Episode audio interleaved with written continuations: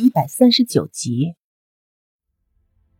大块头不免心中疑惑，毕竟这件事，自己是从来都没有听江志玲对自己说起过的。他把目光放到一旁的江志玲脸上时，他也只是无奈的点了点头。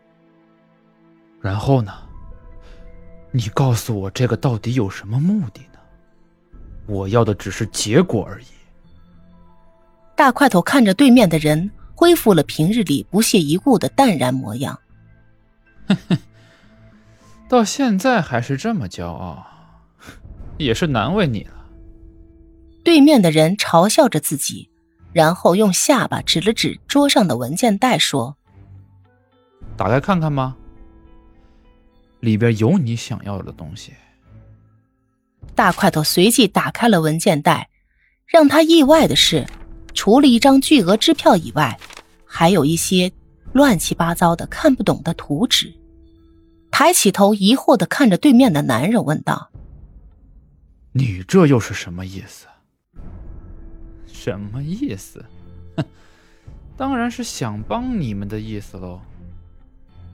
要不是有人一直苦苦哀求我，哼，我才不愿意管你们的闲事呢。”说着，把目光递到一边的李曼身上。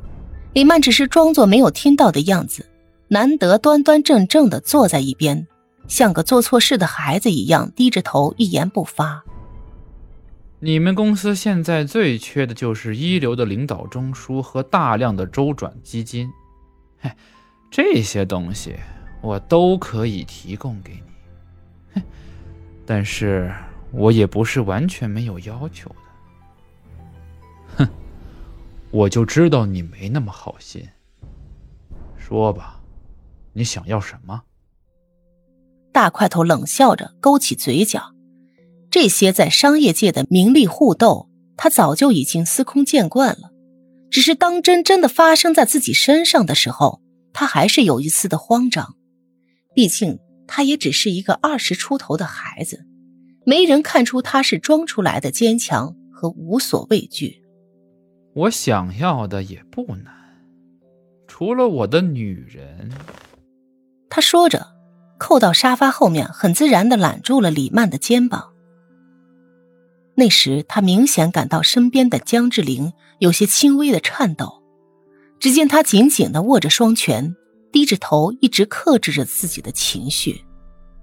我还要你们公司上市后百分之三十的股份。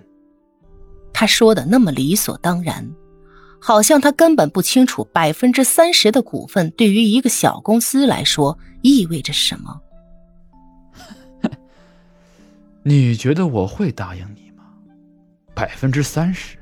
哎，你怎么不直接再在支票上加几个零，将我们公司收购了算了？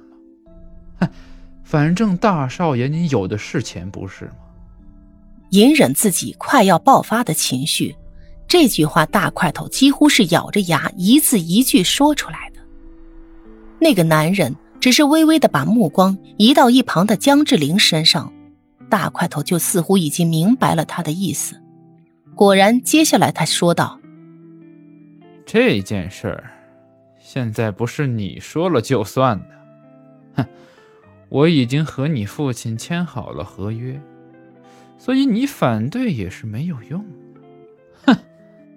一丝苦笑在唇边溢开，明明知道结果已经在他们这些所谓的大人之间早就成了定局，要自己来，难道只是为了见证他们的合作？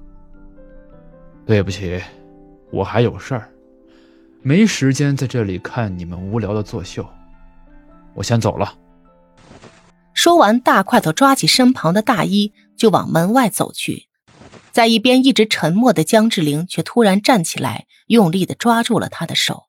他有些愧疚的低着头，缓声说道：“小生啊，对不起，是我一开始没有告诉你。其实我早就把公司的股份过继到你的名下了，所以从现在开始，所有的文件。”只有你签名才可以正式生效。大块头望着面前，以前一直盛气凌人、不可一世的男人，现在低着头看着自己的脚尖，两鬓的白发，此刻看来真是十分的刺眼。大块头忍不住别过头去，空气中有片刻的沉默。最后，大块头终于深吸了一口气，转身在桌上的文件尾页签下了自己的名字，然后拉开门，走了出去。